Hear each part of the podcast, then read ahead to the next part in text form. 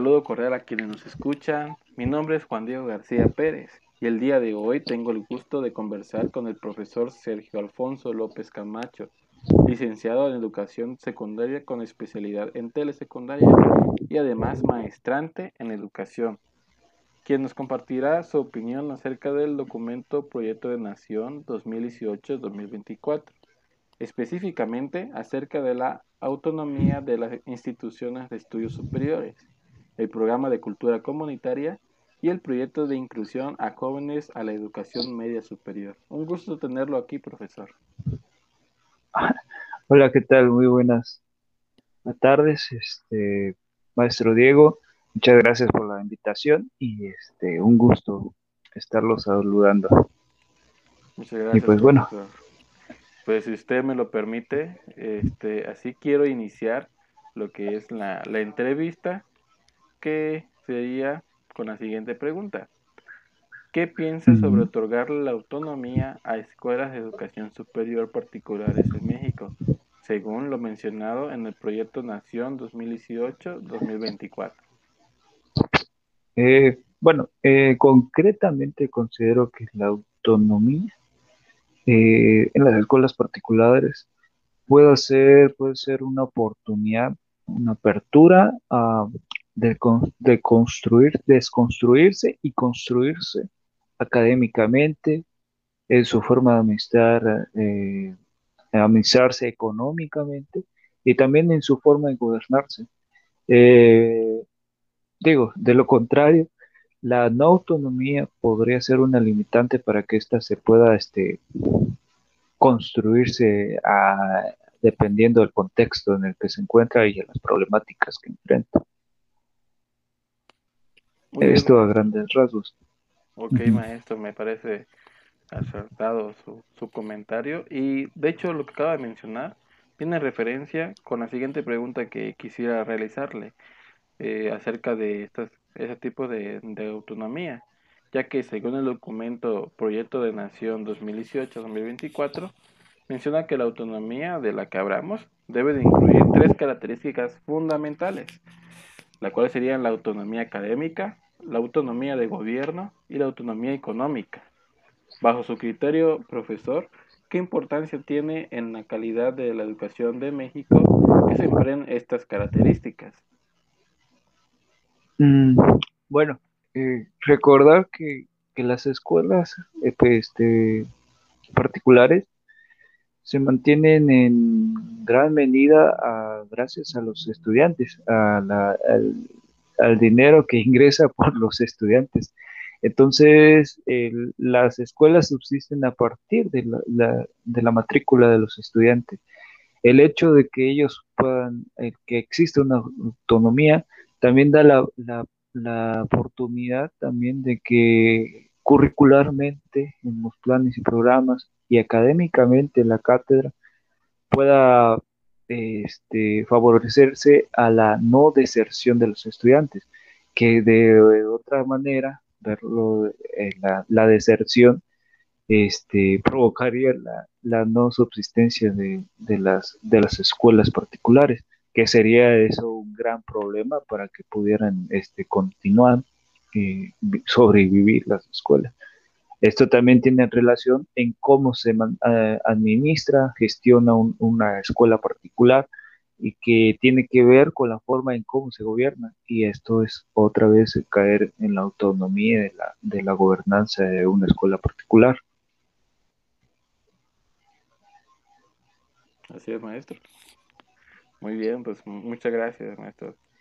Este, igualmente, maestro, que quisiera preguntarle acerca de, de otro, aspecto que menciona en este documento de Proyecto Nación de 2018-2024, ya que según datos de este documento, se dice que son más de 150 mil alumnos que son rechazados o desertan anualmente de la educación media superior en México y que la principal causa es por la falta de recursos de los jóvenes para continuar sus estudios.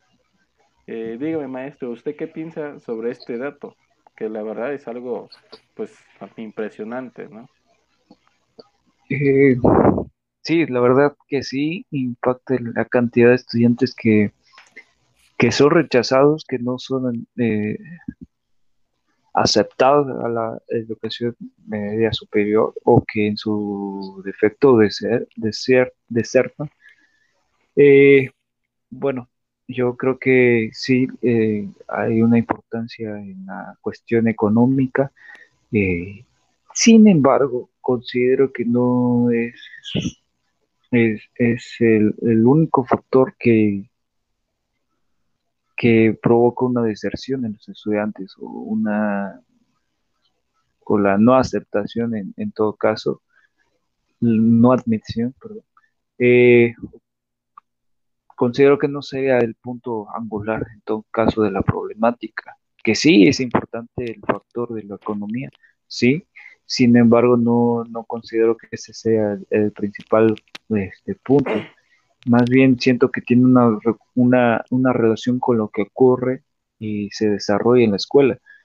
Eh, bueno, esto lo, lo, lo digo porque eh, ¿qué pasa? Este, pasa que los estudiantes ya no quieren quedarse en no, quieren estar en la escuela y no hablo de quedarse al ciclo o al semestre, no, sino simplemente un día les cuesta eh, estar en la escuela. ¿Qué pasa? Que los, ¿Qué está pasando? Que los estudiantes no quieren quedarse en la escuela. Profe, este, ¿será que nos puedes este, dar la hora? Profe, es que este, ya es muy tarde, profe. O sea, al final cuentas, hay una problemática que los estudiantes al final de cuentas lo que menos quieren hacer es estar en la escuela. Y, esto considero que lejos de no, no está relacionado directamente con la cuestión económica, sino también con una cuestión de lo que, repito, con lo que ocurre y se desarrolla en la escuela. Eh, repito, no quiero, no quiero este, decir que el problema de la, el minimizar que el problema de, la este sea un no un problema económico, claro que hay un problema económico, pero que no es el principal o la manera de combatir la deserción, abatir la deserción. Muy bien, maestro. De hecho, esto lo que acaba de comentar me parece algo muy, pues muy importante de resaltar. Pues ya bien, acaba de mencionar que la ecuación económica no, no es el único aspecto a, a considerar en la cuestión de, de esta problemática que tiene México. Y exactamente eh, en, el, en este proyecto que se expresa en el documento, dice que se necesitará la integración de 5.000 docentes capaces de ayudar a superar las problemáticas sociales y culturales, así como lo de la que usted acaba de mencionar, que presentan los alumnos. Pero en ningún momento, en todo el documento, en todo ese apartado, eh, presentan o expresan algún eh, algún apartado, vaya otra vez la redundancia, de la capacitación de los mismos. O sea, no presenta ninguna capacitación para estos 5.000 docentes. ¿Usted qué opina al respecto, maestro? Eh, muy buena pregunta. Buena pregunta en cuanto que tampoco se dice qué tipo de maestros serán, si tienen, están apegados a una, una formación en psicología podría ser. Y, esto lo digo porque al final de cuentas, este, eh, en la cuestión tal vez se relaciona a las problemáticas que pueda eh, presentar un alumno en cuanto a lo personal o lo social y que eh, considero desde, mi perspectiva que a veces estas situaciones, estas maneras de tratar este, desborda nuestra formación. No es lo mismo enseñar que poder tratar o, lo, o poder ayudar a tratar los problemas a los estudiantes, sus problemas, en casa, con los amigos, con la escuela, bueno, con la escuela posiblemente en, aras de lo social, no de, lo cómo está aprendiendo, aparte de eso. Eh, y, bueno, esto lo digo porque al final de cuentas, este, también habría que preguntarse si los docentes tienen cierta curiosidad o interés por los estudiantes que están desertando. Eh, considero que de alguna manera el docente en general, mm, no voy a decir que todos, pero eh, puedo decir que la mayoría también, eh, considera que está cumpliendo su deber educativo como profesional de educación con dejar tareas y emitir una calificación. Eh, hasta ahí está limitado su, quehacer profesional de, este, de, educación.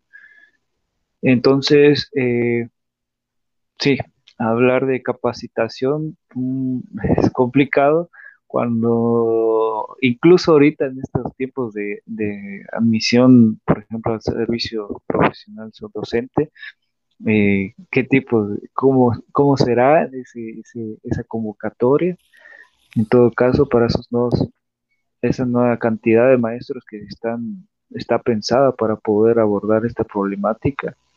Y cómo se va, eh, mi pregunta también iría sobre cómo se va a a realizar este proceso de, admisión de estos docentes. Digo, UCICAM va a pedir cursos, les va a pedir qué formación deberían de tener, qué puntaje le va a dar. ¿Cómo, eso me da mucha curiosidad. ¿Cómo sería ese, ese, ese proceso de admisión de los, de los, de los docentes en todo caso? Pero bueno, este,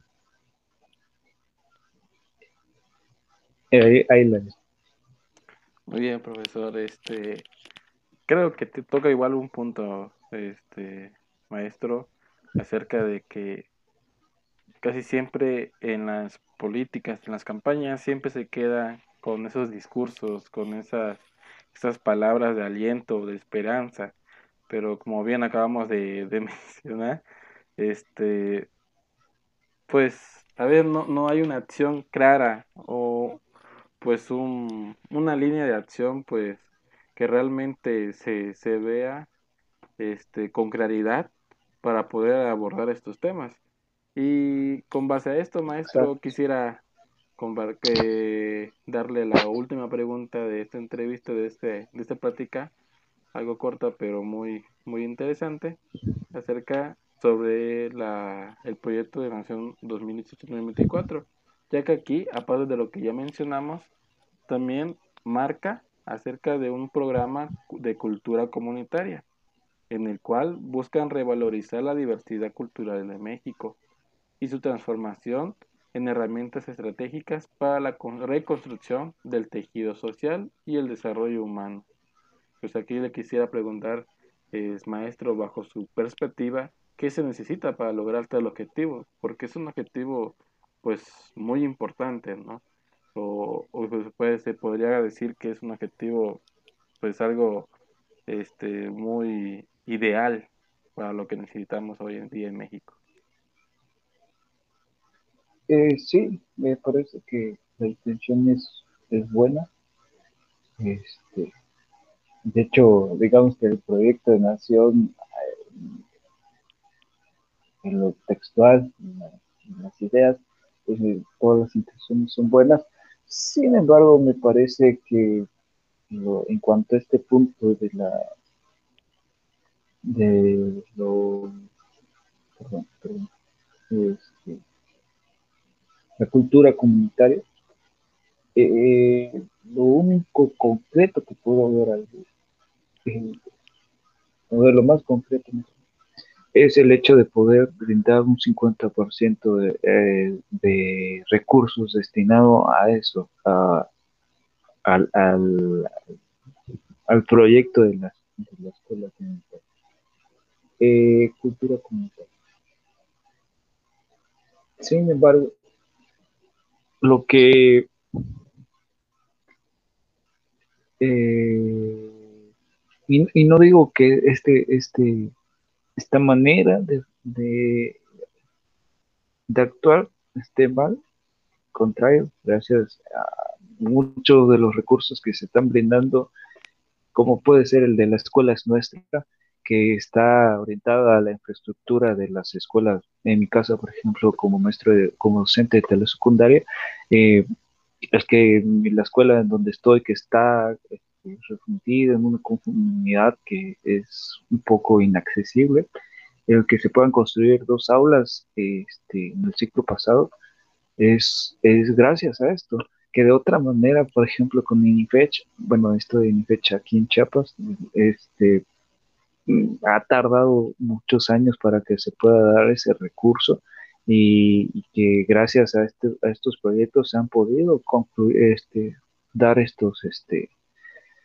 se ha podido favorecer en cuanto a infraestructura. Y, y ese es el punto. Se, se ha dado los recursos, sí. Yo no considero que pueda, este, o que no se hayan visto de alguna manera. Eh, sin embargo, el problema aquí, el interés, la intención es eh, revalorizar la cultura y el tejido social de México y de, alguna manera erradicar la discriminación, la exclusión, pero la cuestión es cómo. Considero que no, no solamente se trata de dinero, o más bien dinero destinado hacia dónde porque hacia qué proyectos en sí. Este, considero que por ahí no está, no está claro. Eh, de nuevo, como conclusión podría ser de que sí, tal vez la, el proyecto de Nación está destinando fuertes cantidades de dinero a, como manera de, de solventar varios problemas que no veo mal, sin embargo, tal vez no son, no principalmente sea el dinero lo que también debería de estarse tratando, sino algunas otras cuestiones como la regularización, la capacitación y proyectos eh, tal vez más concretos eh, para poder que no tengan eh, precisamente una relación con, con dar dinero únicamente. Muy bien, maestro. Este, muy, muy importante, muy interesante todas estas cuestiones, estos puntos que nos acaba de mencionar y de igual, de igual forma le vuelvo a agradecer por este tiempo, por este espacio que nos permitió para analizar un poco lo que es este documento de proyecto de nación, pues 2018-2024 sin nada más que agregar, maestro, le, le agradezco nuevamente y que le deseo que tenga pues un feliz día y que tenga pues todos los buenos deseos del mundo.